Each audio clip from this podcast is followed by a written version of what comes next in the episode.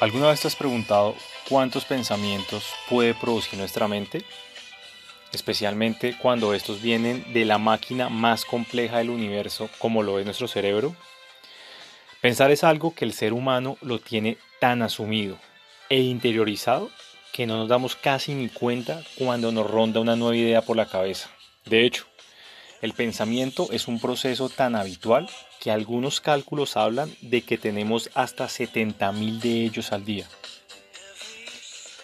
El invitado de hoy nos mostrará los múltiples caminos que ha usado para poder traer esa idea y convertirla en realidad, aún con las múltiples dificultades que se presentan en el proceso. Es un loco o intenso, como él se describe, y obsesionado por el mejoramiento continuo y generar valor en todo lo que hace. Y no desistirá hasta alcanzar cumplir su objetivo principal, construir país. Los invito a que compartamos esta conversación en Voces Eternas, el legado.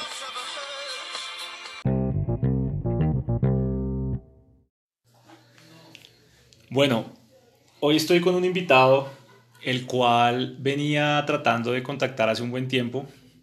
Afortunadamente con él he tenido la posibilidad de estar en constante comunicación, eh, pues por temas que nos apasionan en simultáneo, como puede ser el fútbol, el mismo color de camiseta inclusive, de momentos de estadio, pero es un personaje y amigo eh, muy cercano, el cual conocí en la primera empresa en la cual estuve trabajando ya, digamos, formalmente, y que fue un reto bastante, bastante importante.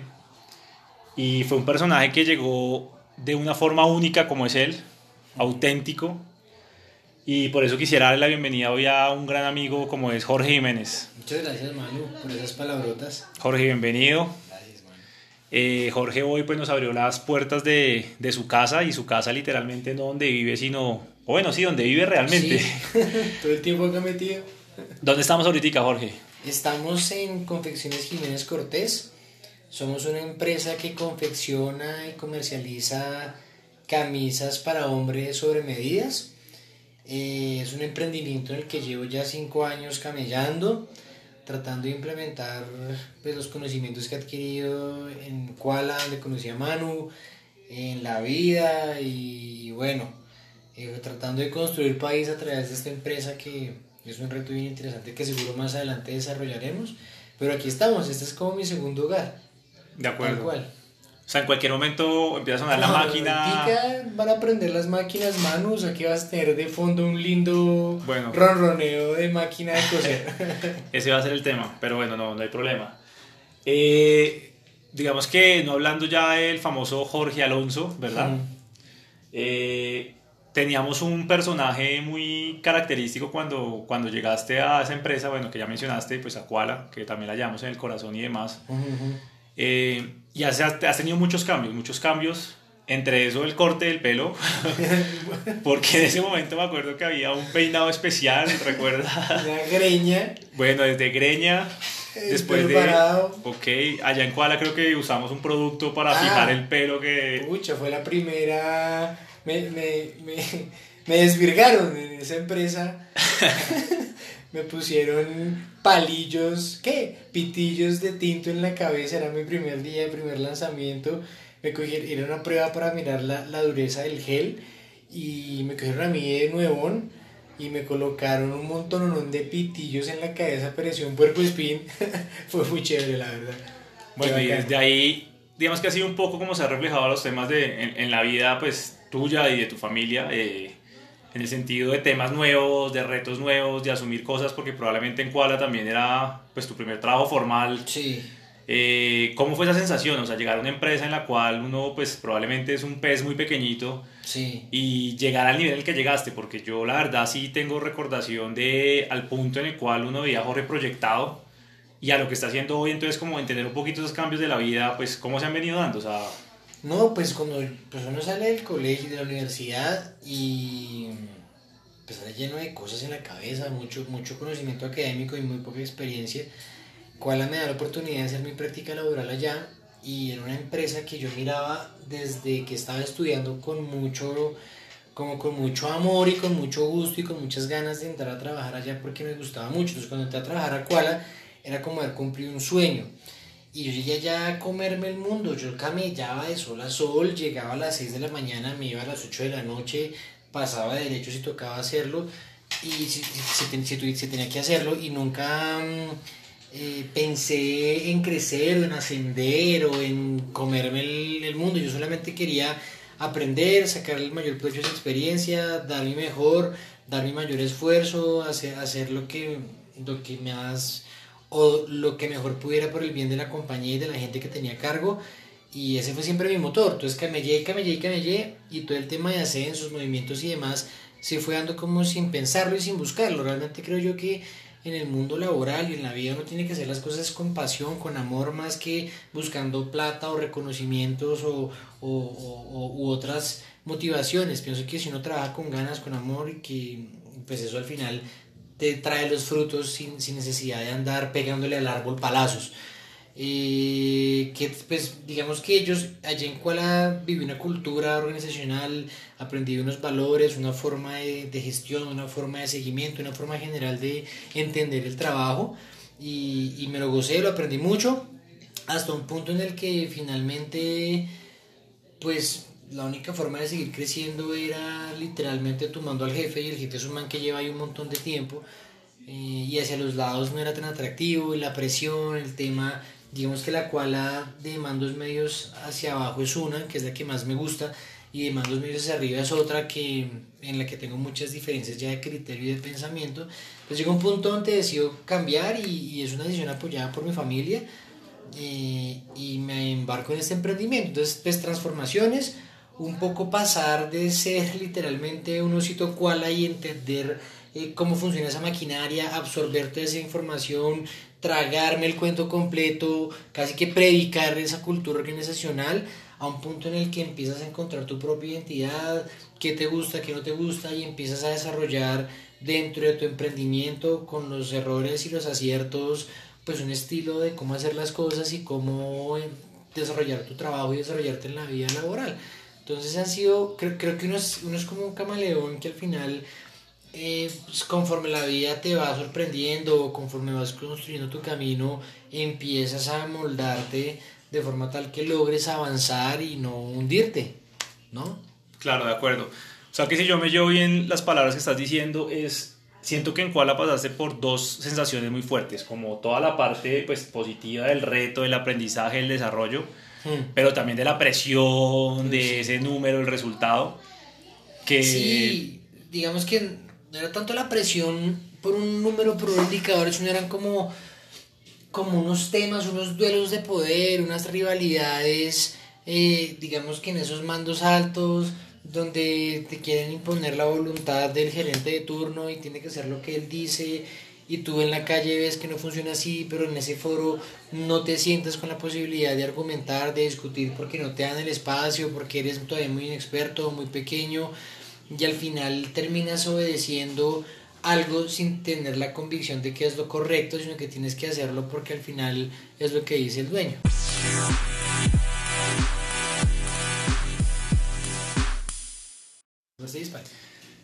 Listo, no, muy bien. Eh, ¿Qué pasaría si le preguntamos a esos compañeros de Jorge de esa empresa o actualmente el tipo de perfil o qué opinarían eh, del tipo de persona de trabajo que hace Jorge, no sé, a nivel de intensidad o a nivel de número, porque sí tiene que algo quedó de eso, ¿verdad? Esos indicadores que hemos hablado.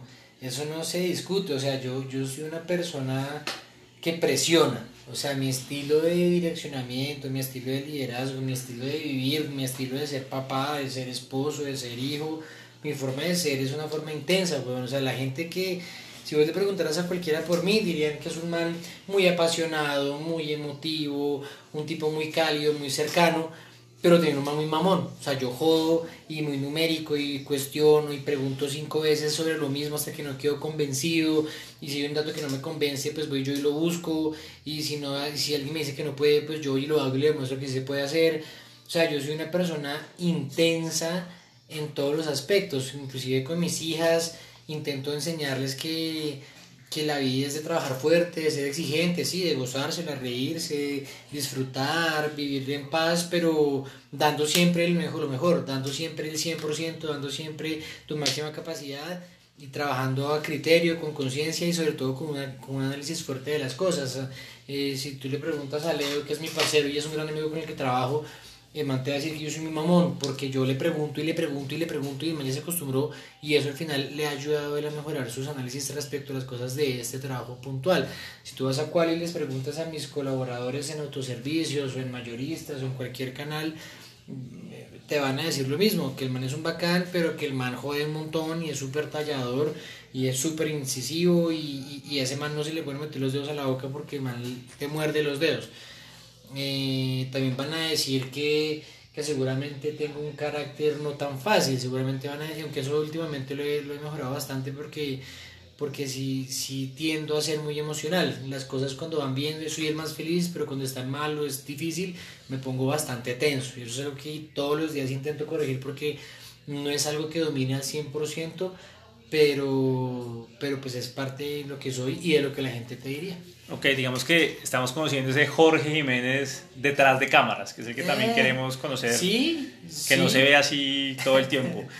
Digamos que de Jorge detrás de cámaras, ¿qué más es? O sea, sé que es un apasionado por el squash, loco por el fútbol, que sé que Millonarios y la selección Colombia. Loco por mi familia, mis hijas, mi esposa, mi hogar es clave en mi vida, man. O sea, yo todo lo que hago lo hago por mi familia, mis hijas, sobre todo darles a ellas todo, ser un buen papá, es difícil ser un buen papá, ser equilibrado, ser justo, ser amoroso, pero ser disciplinado, estricto. Eh, también soy loco del cine, soy loco de, con mi esposa, vemos mucha comedia romántica, muchas series, lloro con ella viendo televisión, una loca completa. Pero, eh, los dos. pero, pero digamos que sí, al final, ya detrás de, pues digamos que casi que eh, no tengo muchas cosas detrás, ¿sabes? Yo trato de vivir mi vida siempre de la misma manera y la gente sabe cómo soy y, al final todo el mundo sabe que juego squash, todo el mundo sabe que me han pasado unos chascos horribles en frente de clientes porque los cuento y yo me río de mí mismo y si me pasa algo a mí en secreto pues yo se lo cuento a todo el mundo porque tengo que hacer que la gente se ría de mis, de mis burradas. Pero, al final sí, o sea, detrás de palinas que hay, hay un tipo con sentimientos, súper sensible, gomoso de, de estudiar, gomoso del emprendimiento, gomoso del squash, de la familia. Intento rodear mi vida como de buenos pensamientos y de buenos valores permanentemente. Trato no de mm, no llenarme o no dedicarle tiempo a pensamientos negativos, envidias, recelos, huevonadas. No, yo, yo trato de vivir siempre viendo el vaso medio lleno y viendo aquí para adelante y cuál es el siguiente reto y, y pues eso. Y lo que te digo, o sea, me, me la pregunta es interesante porque pues detrás de bambalinas no hay mucho, porque al final del ejercicio soy así, weón, con voz en este, en el micrófono, con la gente atrás, con mis hijas, con mis papás, trato siempre de ser lo más genuino posible. Sí, bien, no, eso lo tengo claro y también un alto nivel de productividad porque sé que eres muy eficiente en tus procesos ah. formales e informales. No, pero ese detrás de que uno muchas veces no considera que lo tiene, otros lo ven y al final yo pienso que alguien siempre lo está mirando a uno. Sí, sí, sí, total. Y, ahora que hablas de esos temas, por ejemplo, uno en cual era muy, muy seguidor de la norma. Y cuando sales y, y pruebas la libertad y la independencia, con todo lo que conlleva, te das cuenta de que tienes también tus errores. Eh, soy un man que procrastina. A mí, pucha, si me das papaya, me engomo en una serie en jornada laboral y se me va el día. Pues es horrible. Eh, si me das papaya me, y digo que es una hora y media de squash, juego tres. Entonces también tiendo tengo que ser muy juicioso y, trato de controlar mucho porque tiendo a procrastinar, tiendo a ser desorganizado, tiendo de pronto a, retarme con muchas cosas al tiempo y al final el tiempo no me alcanza. Entonces, pero así mismo, pues soy una persona que no para, hermano. Yo lo que hago lo hago y sigo y no y tengo sueños y metas por cumplir y, y, y, digamos que soy incansable. O sea, yo por más que, que, sea lo que sea, no paro de hacer las cosas. Sin embargo, desde la independencia sí me doy cuenta de que uno sabe de todo, que uno tiene unas oportunidades grandes que debe corregir y que no me puedo descuidar porque si me dejo dominar por esos malos hábitos o malas costumbres, al final puedo hacer que todo coja por un camino que no es. De acuerdo, no, estoy de acuerdo con esa parte. Eh, digamos que pues, tengo la posibilidad de fortuna de conocer a tus padres, Ah, sí. excelentes personas y demás. Y sé esa mezcla pues, de culturas de ellos Sí, y también sé que de ellos has sacado muchos valores, pues, por supuesto. crianza y eso. Pero en Sí. este momento, ¿qué es lo que más rescatas pues, de, de tus padres? Bueno, de dónde son y lo que has podido No, pues, manejar. pues, pues mi papá es una máquina de trabajo y es un tipo súper emprendedor. Mi papá es cartagüeño, el man es de un origen bastante, bastante humilde. Y digamos que él en su familia fue o es el único, digamos, que ha surgido profesionalmente. Eh, ¿Qué le respeto a mi papá? Eh, le rescato mucho su resiliencia. Ese man no se cae. Y si se cae, se levanta y se levanta y se levanta. Lo puede atropellar un bus, un tren, un avión. Y ese man se vuelve y se levanta y sigue. Se ha quebrado dos veces. Su empresa actualmente funciona muy bien. Entonces a mi papá le rescato mucho esa capacidad de levantarse, esa resiliencia. Y le rescato su creatividad para buscar nuevas cosas. El, el negocio de mi papá anda porque el man lo hace andar. Y en mi mamá rescato, o, o rescato no, me encanta la tranquilidad con la que maneja las cosas, esa frescura, esa, ese mantener siempre la calma, la compostura y sobre todo la capacidad que tiene de manejar el billete. Mi mamá es una vieja que coge el billete, lo multiplica, lo esconde, luego aparece otra vez agrandado, es una vieja que es una tesa para manejar la plata, eh, juega con un banco, con el otro, y al final ella es la que logra que financieramente la empresa de mis papás hoy en día esté estable. Ellos dos trabajan en la misma empresa. Entonces son como, como las características que yo rescato de cada uno de ellos.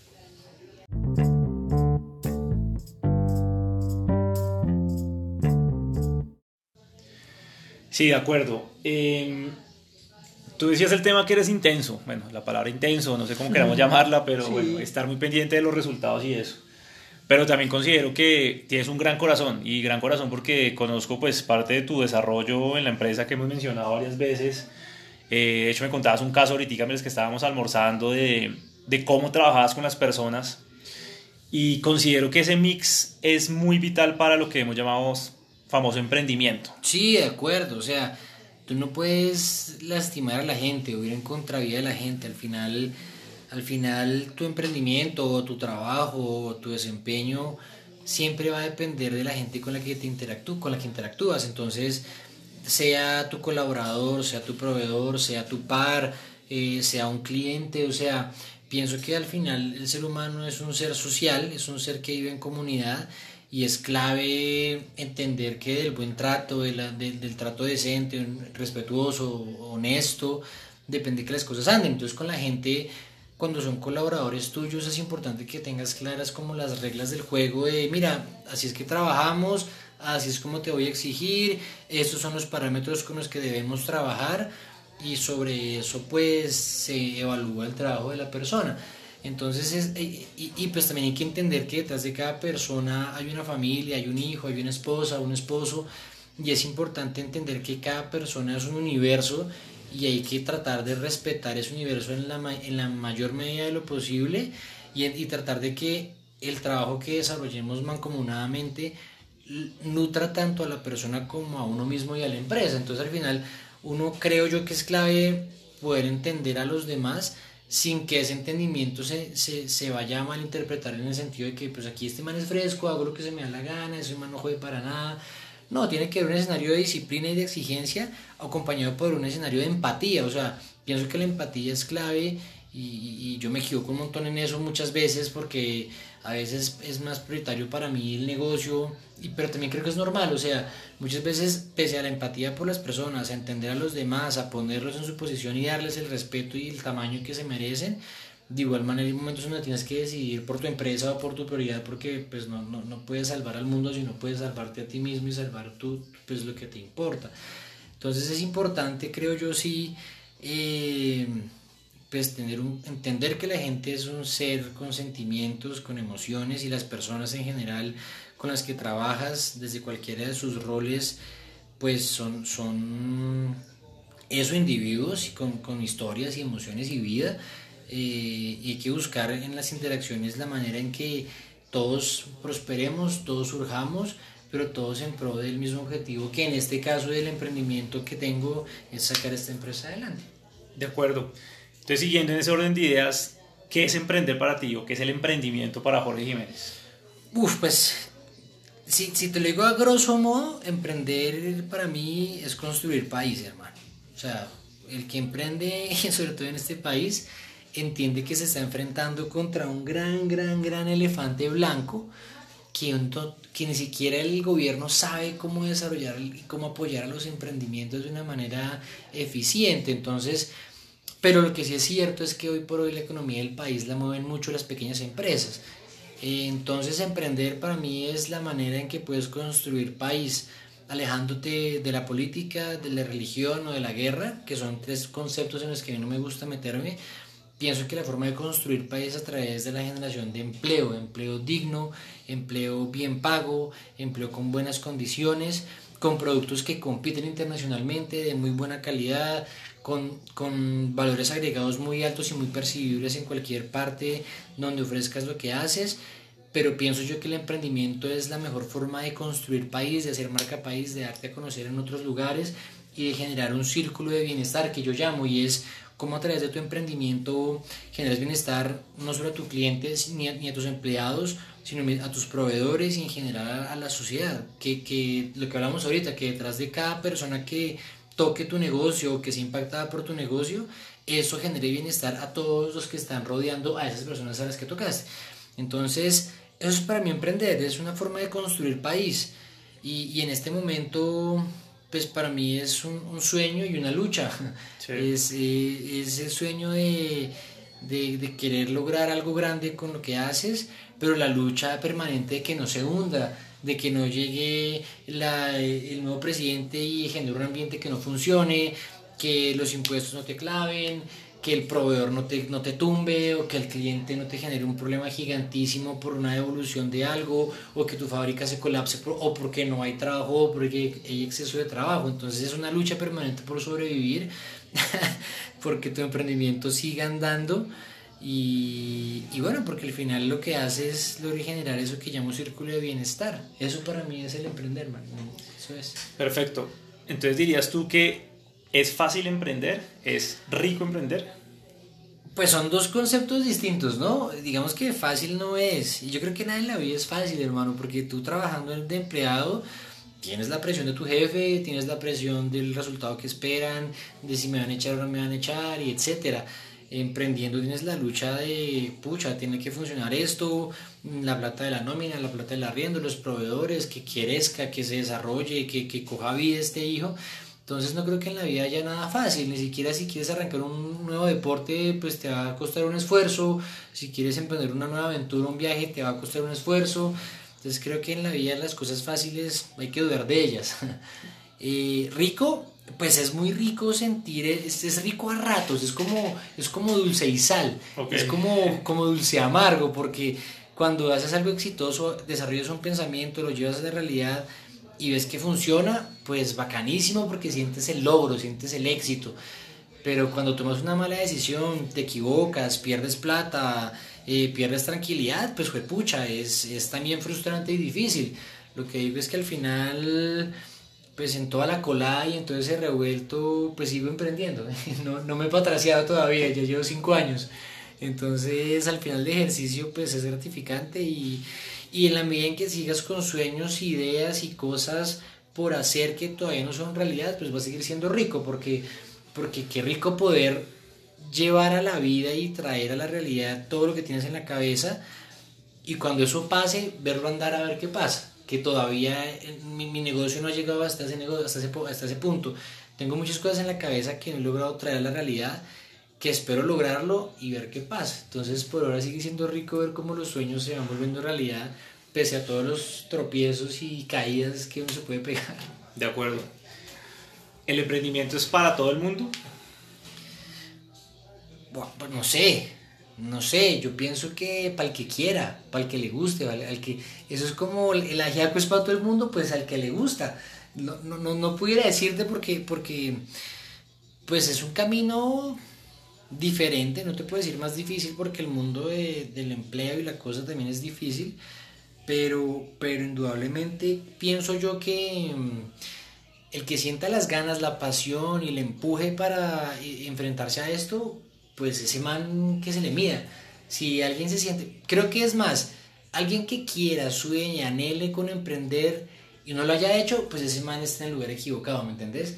El man que nunca ha soñado con emprender, que está, que está tranquilo con su salario, en su mundo fresco, pues para qué lo joden y le lo meten en una colada que no quiere. Pero el que vive intranquilo pensando, oiga, qué rico arrancar algo nuevo, tengo esta idea, etcétera, etcétera, pues ese man sí se va a sentir atrapado si no se arriesga a hacerlo. Entonces la respuesta sería SM, mentiras, depende, depende del jugador. Sí, no, de acuerdo. Tú decías un balance muy interesante y es lo que yo siempre he dicho, ni es mejor uno ni es otro, es el momento de pronto de vida, pero cuando ha tenido la posibilidad de estar en ambos equipos, llamémoslo así, en ambos aceras de la calle, pues uno puede digamos que comparar. Eh, y yo pues recuerdo que claramente pues eh, Jorge es una persona que lo que le pongan lo saca adelante. No sé cómo, no sé cómo hace en el sentido de, bueno, si conozco, perfecto, si no me lo invento o lo busco, o como decías ahorita, o lo aprendes. Em, ¿Y cómo ha sido ese manejo de pronto de, no sé, sacar un proyecto adelante, la empresa en la que, no sé, en cuál, en la que estás y eso? O, no sé, tener los retos acá que me decías de poder, no sé, cumplir con la nómina de las personas, se me dañó una máquina. Ahorita que estás con un caso súper interesante con el tema de la marca de tu empresa, que pues ha sido una, una guerra interesante y es, bueno, en qué momento decir, ah, sigo en este barco o me bajo de este barco porque realmente me estoy ahogando y ya no quiero tomar más agua ¿Cómo puedes manejar y balancear esos momentos? Pues yo no sé. Eh, esa, es una pregunta interesante porque eh, digamos que cuando estás empleado, pues tienes otras preocupaciones. El, trabajo que te puso tu jefe un día para otro, eh, la trasnochada tremenda por una presentación que toca hacer para la trimestral, la apretadera y la apretadera y la apretadera por un resultado, es una cosa.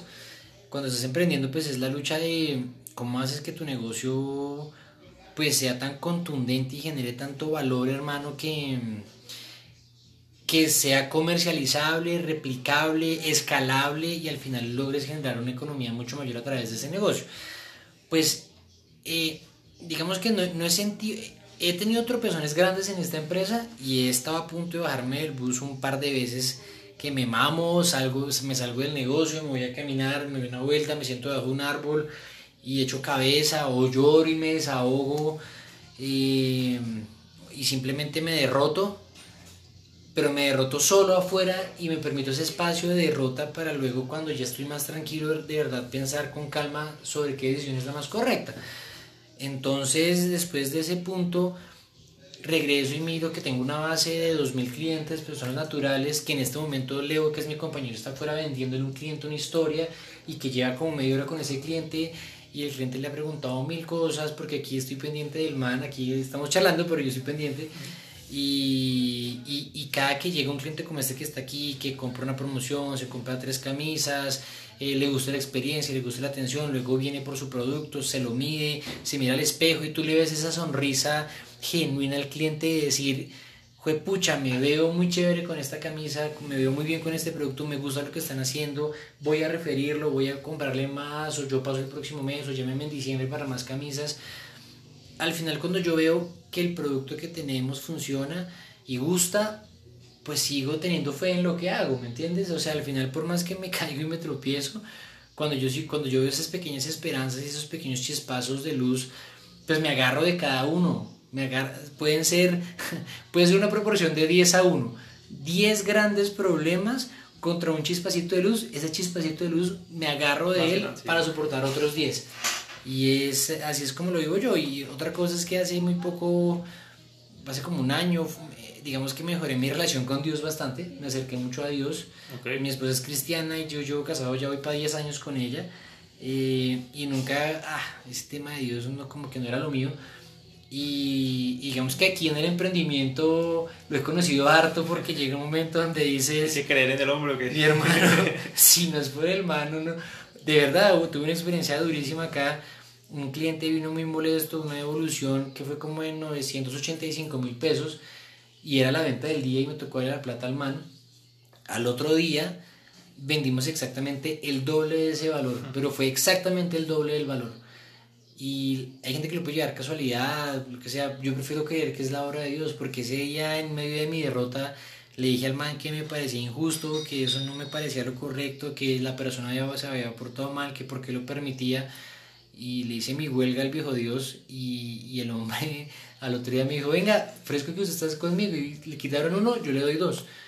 Entonces al final del ejercicio es algo con lo que yo no vivía antes y de hecho en este mundo de emprender lo, me empecé a acercar mucho a, a, Dios y pues no solo para pedirle cosas, ¿no? Como para agradecerle también por muchas otras y yo sí hoy en día siento que definitivamente para emprender hay que estar con el viejo Dios y eso es otro de los factores que no me deja derrotarme.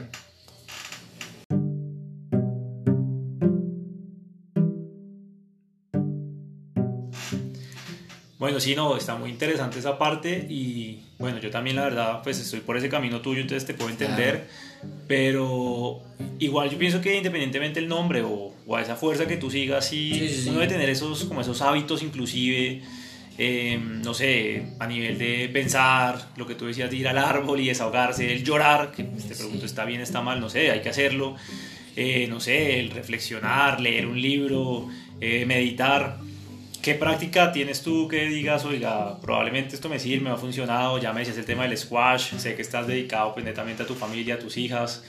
Eh, ¿Hay algo así puntual que, que, sirva pues, para ese día, para pues, hacer ese balance eh, a tu empresa, a tus... Digamos que cuando yo estoy buscando paz, tengo dos cosas. O me subo a la moto y me doy una vuelta larga en la moto. Eh, la moto se me volvió un mundo mío, privado. Yo me subo en la moto, ando tranquilo, no hago caminadas ni nada.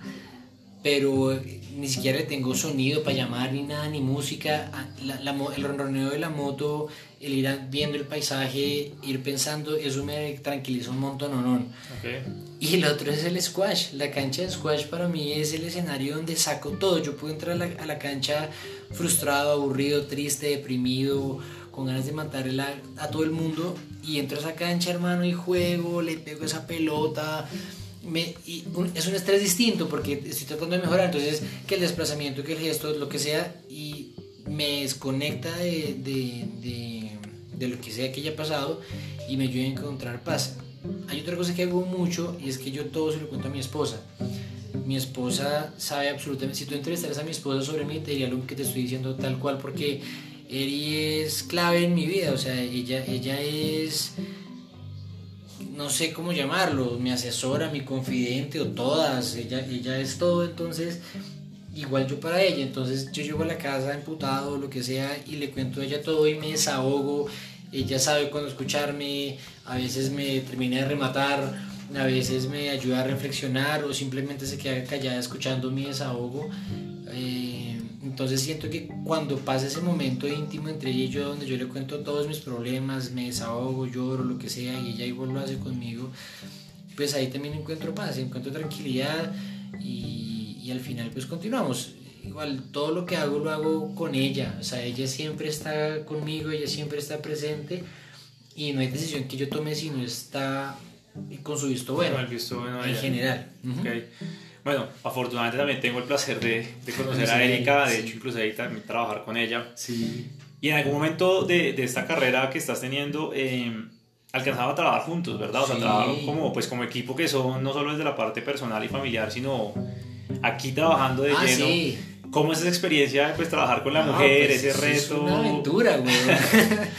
no, es- eso es interesante porque pues somos muy distintos, ¿no? Y somos muy complementarios. Ella, ella estuvo aquí con nosotros un año, que fue el año en el que nació mi segunda hija, Emma Sofía, y el primer año y año y medio de su, pues, de su desarrollo.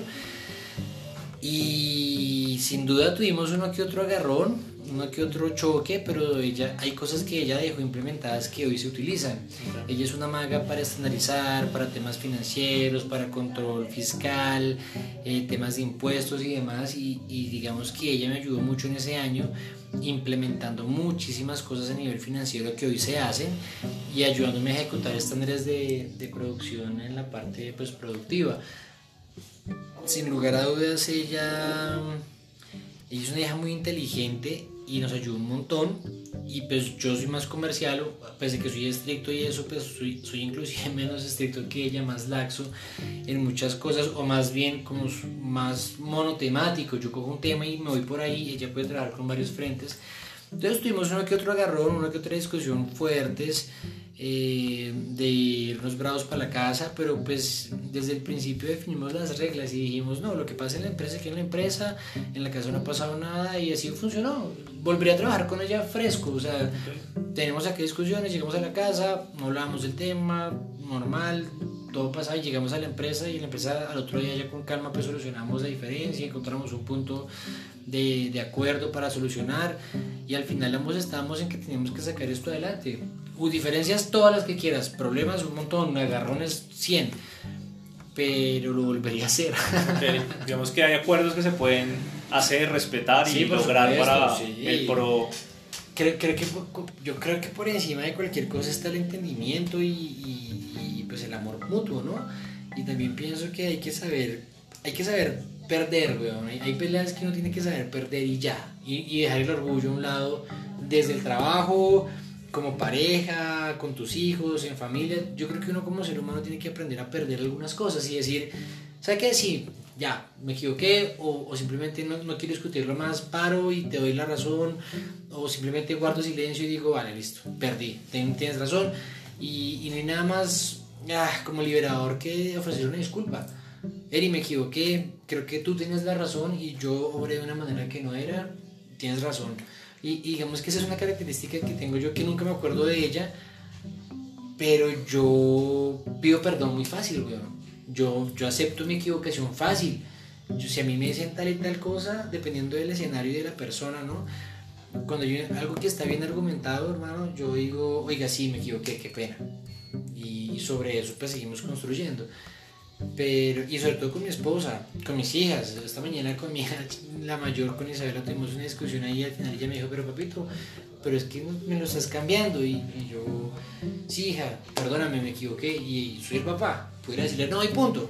Pero, pero pues no, creo que hay luchas que hay que saber perder y eso es algo que no mucha gente hace. No, yo te iba a decir, muy bueno saberlo y sobre todo que te lo reconozcas porque es una habilidad que no, no es fácil y muchas veces de pronto se puede decir como, oiga, sí, lo estoy haciendo, pero pronto porque me toca o porque el escenario lo pide, pero no porque lo sienta. Y al final te va a quedar ahí como esa raspadurita, esa cicatriz y no, está bien. exacto, exacto. Y eso que me descacho, porque, por ejemplo, con Leo a veces lo juego mucho y el man me dice, pues te juega por unas bobadas. Y yo digo, sí, negro, ah, qué pena, weón, pero es que, ¿qué hago? Soy así. Eh, pero sí, creo, creo que es clave. Y, y eso que no es que el hecho de que te diga que lo hago no quiere decir que siempre lo haga bien porque muchas veces me, al pasar el tiempo que en cuenta digo, ah, le embarré ahí o no debía haber sido tan terco. Pues porque al final es un mejoramiento continuo, ¿no? Todo el tiempo tienes que propender por hacer mejor las cosas, por corregir, por ser... Pienso que no hay nada como ser tu propio espejo y tener la capacidad de intentar conscientemente eh, mejorar, mejorar, mejorar tu forma de, de gestionar, de interactuar, de, de hacer las cosas. De acuerdo. Eh, hablando ya un poco del negocio como tal, eh, en este momento, pues, ¿dónde se encuentra la industria textil o, o, de moda, llamémoslo así? Que nos expliques un poco las diferencias y puntualmente para una persona como tú que literalmente venía algo que no conocía, yo creo que ni que era un pantalón y que unas medias y hoy en día, o sea, te he visto que hasta estás haciendo un tejido, cosiendo, bordando, ¿cómo es esa cosa? O sea, ¿cómo se puede adaptar uno? Pues vea, el sector textil, eso en Colombia está montado como un clúster que se llama el sector o el clúster textil, confección, moda.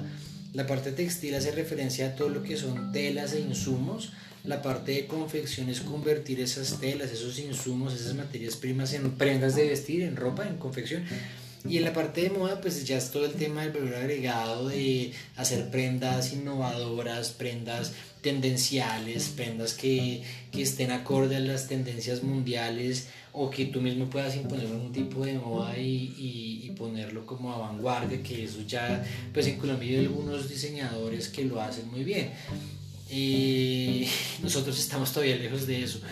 Eh, digamos que yo llegué a esto de cero y me tocó empezar a aprender. Nosotros estamos en el negocio de la moda masculina en el negocio de las camisas específicamente y hacemos moda a la medida. Entonces hacemos ropa, a la, camisas a la medida de cada uno de los clientes, pero no solo a la medida, sino al gusto. Entonces el cliente escoge que te la quiere, contrastes, diseños y demás. Y nosotros tomamos las medidas para buscar que el cliente la prenda, le orne según su gusto. No lo obligamos a usar ropa entallada o ropa suelta o ultra slim, no, es lo que el cliente quiera y pues en estos cinco años hemos aprendido mucho de toma de medidas, de moldería, de, de, tipos de tela, de calidades, de temas de confección, de maquinaria. Y ha sido a punta de experimentar y probar y equivocarse. O sea, yo he cortado camisas, eh, me he tirado camisas, me he hecho camisas que no me gustan para probar cómo se ve el contraste. Voy mucho a internet, voy mucho a, a Pinterest, por ejemplo. En la calle miro mucho a mi competencia. Eh, y todo el tiempo intento mejorar y, yo mismo poniéndome las camisas que hago empiezo a, juzgar mi camisa, a evaluarla y a mejorarla. Así le hemos cambiado temas en el cuello, en el brazo, en el pecho, cosas ya muy específicas del negocio. Pero la única forma en que yo, sin saber de esto, pude aprender fue metiéndome de lleno. O sea, me metí a venderlas, me metí a confeccionarlas, me fui a Colombia Tex, he ido ya cuatro veces, he ido a Colombia Moda, mirando la competencia, haciendo la tarea, como si estuvieras haciendo un, curso o un diplomado, así mismo en la vida empezar a meterte y que no sé, te preguntas qué no he aprendido, qué aún no sé, y empiezas a buscar referentes y empiezas a buscar tu conocimiento y ahí vamos, yo no sé hoy si sé mucho o poco de lo que hago, pero sin lugar a, dudas sé mucho más de lo que sabía cuando empecé. Y mi producto hoy en día es muchísimo mejor del producto que vendía hace 5 años. Ok. O sea, podríamos decir que ¿cuál es tu prenda de ropa favorita entonces? La camisa. La camisa. Listo, evidente ahí.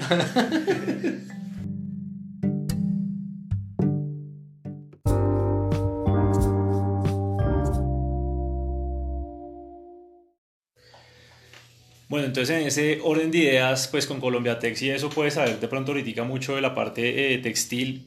Eh, no sé si hay un referente empresarial en este sector o en otro sector el cual te inspire, te motive, te traiga ese tema de tips o ayudas que, que sigues. Eh, ¿Existe o...? Bueno, pues digamos que en, pasado. en términos de la camisa y del producto como tal, sin lugar a dudas en Colombia hay buenos referentes. Está el Carlos Nieto, eh, está Doble Dos, que son unos menes que hacen camisas a la medida. Eh, eh, he escarbado mucho esas camisas, les he esculcado mucho y les he buscado lo lindo, lo no tan lindo y demás. Y son como mi, mi referente, o sea, yo me guío mucho por la calidad de ellos y me gusta comparar mi camisa con las de ellos. También me gustan los referentes internacionales como Tommy o como la camisa de polo, eh, son camisas muy buenas y en confección yo me equiparo mucho a, las, la confección de ellos. Sin embargo, hay telas que por obvias razones no llegan a Colombia que ellos sí manejan. Y como todavía no soy tan grande como para importártelas directamente, pues no he podido equiparar ese nivel de tela. Pero en confección y en producto, en general, ellos son mi referente y trato de apuntarle a ese nivel de calidad.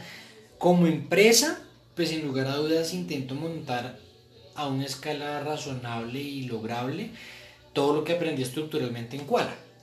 Porque sin lugar a dudas, pues allá de esos siete años de camillar con ellos, pues uno le queda mucho de estructura, de planeación estratégica, de seguimiento a vendedores, de temas inclusive de mercadeo, que todavía ahí tenemos un bache, eh, de temas de desarrollo del talento humano, como, como todo el manejo interno de una compañía de su desarrollo en cuanto al talento humano y en cuanto a la forma de estructurar los procesos, es lo que intento montar aquí en mi empresa sabiendo los limitantes y sabiendo hasta qué punto puedo llegar. No puedo pretender montar aquí una estructura tan rígida como la de ellos, es mucho más flexible, pero sí hay unos parámetros que rigen la forma de organizar el, trabajo. Que ella estaba hablando con una persona que trabaja en otro multinacional de consumo masivo enorme, weón, que lleva en el año en el trabajo, en el mercado un montón de tiempo y vende un producto muy masivo, eh, como es la leche, y hijo de madre, súper desestructurados internamente, con temas de, de cobertura, de distribución geográfica, de portafolio, que uno dice, oiga, pero ¿cómo así? Estamos en el 2020 y todavía no lo hace una empresa tan grandota. Sin lugar a dudas, Kuala en todo es un referente y, por eso son como los dos grandes referentes que tengo. Y alguien de ahí, puede ser de Koala o de otra empresa que, que lo tengas aún como un referente, sí, como ese coach o ese mentor, o, Uh, o más de pronto de la persona o el nombre que te haya dejado, o sea, que te dejó Uy, X no. persona. Pucha, pues mi, mi jefe, mi jefe en distribuidores, que era el gerente del canal, un ecuatoriano, ese man era un mago para analizar cifras, pero profundo su análisis, no se le escapaba media.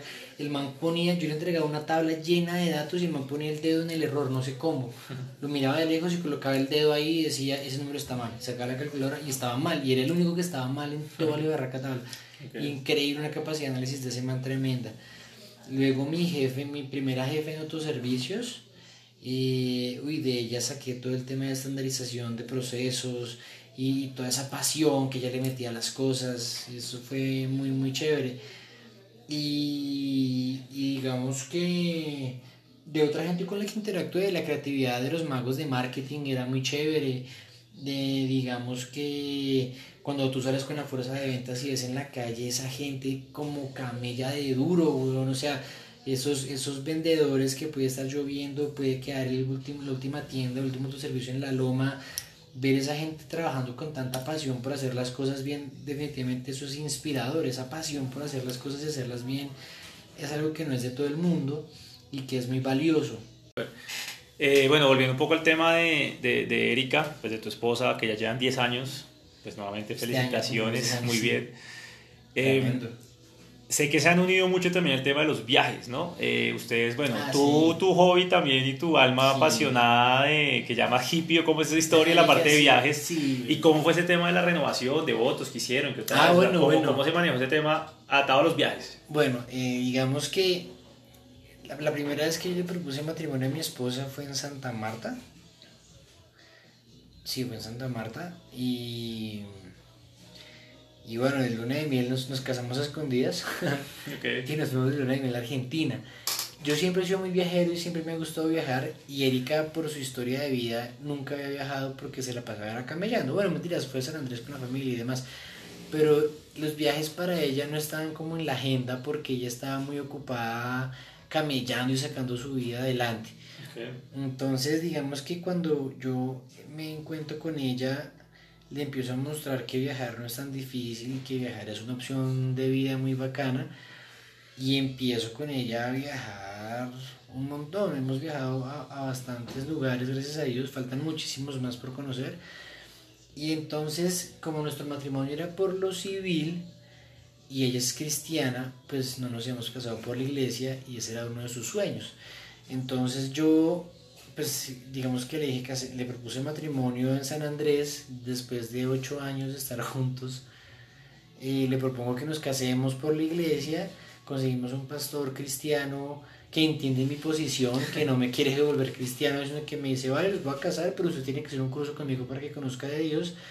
Y al final del ejercicio conocí a Dios en ese, en ese proceso y terminamos casándonos este, el año pasado y nos fuimos de viaje a, Europa y otra vez maleta en la espalda y camine. Yo no viajo gomelo ni hoteles ni nada, sino que yo es con una maleta en la espalda, quedándome en casas de gente y conociendo los lugares. Y al final mi esposa desarrolló un amor por el tema también. A ella también le encanta hoy en día viajar mucho, es una gran compañera de viaje, la nena me salva de cuantos error- errores cometo. Eh, digamos que nos entendemos muy bien en ese tema y, y más o menos eso ha sido así, o sea, digamos que conocí una persona que tiene grandes virtudes y muchas cosas y tiene muchos sueños por cumplir y digamos que cuando pienso en mi esposa me gusta pensar que cumplo los sueños que ella ha querido cumplir, me gusta cumplir sus sueños y en la medida en que cumplo sus sueños voy cumpliendo los míos. De acuerdo, se hacen equipo. Hacemos equipo. ¿Qué se rescata al viajar? O sea, ¿qué logras? ¿Qué conoces? ¿Qué Ah, te ayuda? No, pues es que viajar es otro mundo. Yo creo que viajar te abre la cabeza, te muestra otras posibilidades de vida, otras formas de priorizar tu tiempo, otras, otras maneras de, de organizar una sociedad, de, de enfrentar problemas, eh, te reta a superar miedos, a, a, salirte de tu zona de confort, a, entender y saber que en el mundo hay infinidad de maneras de vivir la vida, de experimentar, de tener bienestar, de tener equilibrio y balance.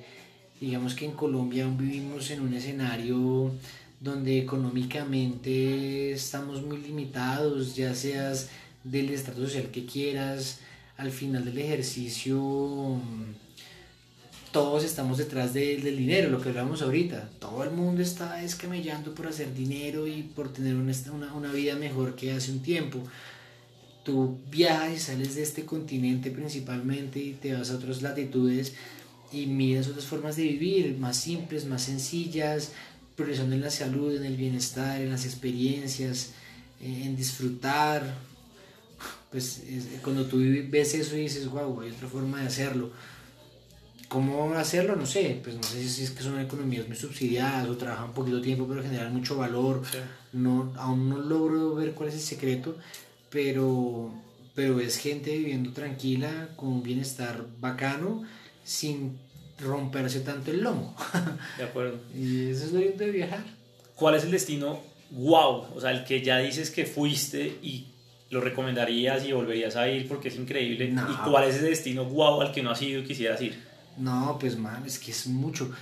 Yo diría que el, la ciudad que más me impactó, de pronto por el, escenario de vida en el que estoy en este momento, es Estocolmo, en Suecia.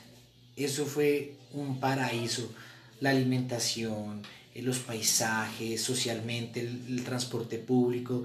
Estocolmo fue un lugar, es un paraíso. Ese lugar es increíble. Dicen que el invierno es muy crudo, y que el Estado hace cosas para mantener la iluminación porque se pone muy oscuro casi todo el día. Pero yo estuve más o menos en septiembre, que es como salir la cola del verano y fue un lugar increíble. Es, hasta ahora el lugar que más me ha impactado positivamente como por para vivir. Eh, si te hablara como de cosas muy puntuales, te hablaría del castillo del rey eh, Luis II de Baviera, eh, un rey loco por culpa de ese rey. Múnich es parte de Alemania y no de Francia. Ese lugar fue es un castillo increíble. Es el castillo que inspiró a Walt Disney en su cuento. Entonces es un lugar increíble. La Torre Eiffel es increíble.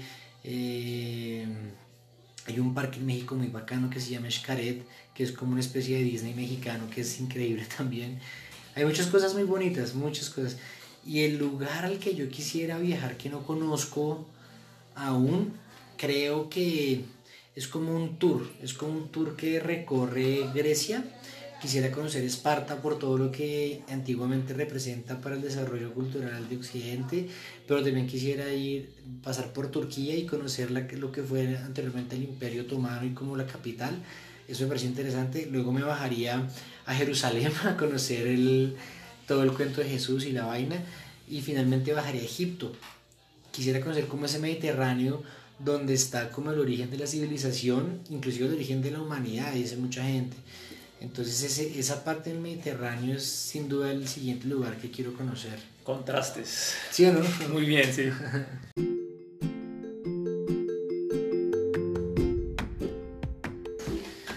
Bueno, Jorge, aquí para hacer el cierre entonces unas preguntas rápidas. Eh, ¿Barcelona o Real Madrid? Real Madrid. ¿Messi o Cristiano Ronaldo? Cristiano Ronaldo. ¿Fútbol o squash? Squash. ¿Moto o carro? Moto. Ok. Eh, bueno, ¿qué tal esta experiencia? Pues muy interesante, Manu. Pues es, interesante porque es, me, me, genera muchas emociones distintas porque, porque pues me parece muy valioso que me tengas como en ese referente y en esa buena estima y, que quieras hacer este proceso conmigo porque pues me parece muy lindo que tengas ese aprecio y ese sentimiento hacia mí que lo valoro mucho y es recíproco. Gracias. Sin embargo, viejo Manu, no, no me siento como, como un gran referente de algo aún. ¿Entendés? Todavía siento que tengo mucho por mejorar, muchos errores que corregir en mi vida personal, a nivel laboral. Siento que he logrado cosas, pero siento que aún tengo mucho que hacer y aún siento que, que el camino todavía no alcanza a parecer exitoso. Todavía estoy en modo lucha. Cuando la gente me pregunta, digo, no, yo estoy en modo lucha, sigo luchando. Entonces es un ejercicio interesante porque hay muchas cosas que te cuento que, que realmente las pienso, las vivo, intento hacerlas, pero lo que te digo, en, en, mi humanidad y en mi forma de vivir, pues me equivoco un montón. Entonces, pues me genera la sensación chévere del reconocimiento y, y, del, y del, aprecio. Eh, pero al mismo tiempo no, no, quiero ser irresponsable de pronto de, de, de, de decir cosas que, que, no vayan a estar bien. Trato de ser como muy, muy, muy preciso y, y bueno, interesante. No, yo pienso que en esa parte es muy bueno hacer esa autocrítica como tú mencionas, sí. es, es, válido. El ser referente y también el tema de esfuerzo, ¿no? Eh, pues ya que hablabas del tema de las respuestas que me diste, eh, hay una frase muy interesante de Cristiano Ronaldo, que él mismo decía que me molesta que digan que Cristiano ha bajado el rendimiento y por eso ha bajado el Madrid cuando estaba jugando ahí. Uh -huh. Que si todos tuvieran mi nivel, a lo mejor iríamos de primero. Y es básicamente eso, es un tipo en el cual sigue dando todo de sí, sí. sigue esforzándose y pues no se relaciona con Ronaldo, pero quiero decir es que hay personas que están enfocadas en un Exacto. norte, seguir dándole, trabajando con el tema claro tuyo de mejoramiento, mejoramiento constante, que es lo, que, lo que te apasiona. Sí. Y de pronto para dar ese mensaje, eh, ¿cuál sería como, como ese legado o ese propósito de vida en el cual estás acá? ¿Qué quieres que la gente recuerde a Jorge? ¿Por qué quieres que sea Jorge recordado en el mundo? Pues hombre, no, no, no, sé hasta qué tamaño, pues todavía estoy joven y tengo por lo menos otros 40 o 50 años de seguir trabajando, pero sin lugar a dudas quisiera impactar positivamente en muchas personas a través del emprendimiento. O sea, si, si pues digamos que si hablaran de, de, de mí como persona, me gustaría que la gente recordara como esa pasión por hacer las cosas y esa resiliencia, esa capacidad de levantarse del piso cuantas veces sea necesario para lograr un objetivo, eso a nivel personal. Eh, si quisiera dejar algún legado, pues me encantaría dejar una empresa funcionando, man, una empresa que, que, fuera un referente de Colombia a nivel mundial, un referente de, de, moda a nivel mundial, un referente de sostenibilidad ambiental, de desarrollo y de, de buenas prácticas laborales a nivel mundial. Y me gustaría poder impactar a muchas familias, que yo, hoy somos una empresa que genera en total 7 empleos, si tuviera una empresa que generara 300 empleos y yo no estuviera y la empresa siguiera andando, la, la heredaran mis hijos y demás, pues sería muy gratificante poder dejarle a la humanidad un, un, negocio que genere un círculo de bienestar, como te lo decía anteriormente, y que al final ayude a construir un país mejor. Me acuerdo mucho que de pequeño le decía mucho a mi mamá que yo quería salvar el mundo y era un dilema para mí emocional tremendo. Toda la vida he tenido en mi cabeza ese tema de ¿Cómo puedes salvar el mundo? Cuando lo ves a macro, pues ves un montón de pobreza, un montón de desigualdad, un montón de injusticias, un montón de cosas negativas. Y al final, pues yo decidí en mi vida personal que no era ni con la iglesia, ni con la guerra, ni, ni con la política que iba a hacerlo o a aportar mi granito de arena, sino que iba a hacer con el emprendimiento. Entonces, si yo lograra, después de un tiempo, que mi emprendimiento, que este proyecto fuera algo estable, que generara bienestar a muchas personas, pues ese sería el mejor legado que pudiera yo dejar. Bueno, muy bien, eh, te agradezco. De hecho, estoy seguro que va a ser así. O sea, va a ser. Eh, ya que no es un emprendimiento, porque realmente es una realidad. Sí, eh, la gente que quiere contactarte, que quiere comprar tus camisas, que por cierto ya he hecho yo, ya sí, he hecho mi hermano y demás personas y demás clientes satisfechos dónde te pueden conseguir, dónde pueden buscarte en redes sociales, en página web. Sé que estás en cambio de marca y eso, pero en este momento la gente dónde te puede conseguir. Pues en Bogotá estamos en, ubicados aquí por Los Héroes, en la 76 con 20C 42, es una casa, el primer piso de la casa. En redes sociales nos encuentran como arroba sarto camisas, S-A-R-T-O, sarto traduce sastre italiano vienen como quieran. ¿Cómo es el servicio a domicilio? ¿Tienes ah, un bueno, tema sí, personalizado? Sí, eh, si los clientes nos llaman y nos piden cita, pues vamos a la casa o a la oficina de ellos y llevamos nuestras telas, nuestro metro, tenemos un software, una tablet para el tema de toma de medidas y demás, entonces pues es un servicio muy chévere, muy, muy experiencial que se puede hacer en la casa de los clientes o si quieren pues pueden venir aquí al negocio, a nuestra boutique y aquí con mucho gusto los atendemos, tenemos cervecita, vino, futbolito, es, es como una guarida para hombres. Es una experiencia de compra Es una experiencia, sí, esa es la idea. Bueno George, mil gracias, No, mucha mano, suerte y sé que estaremos hablando en un futuro con muchos puntos de venta Amén. y mucho más alcance Montamos uno en Cali. donde sea, que nos diga. Un abrazo hermano. Chao.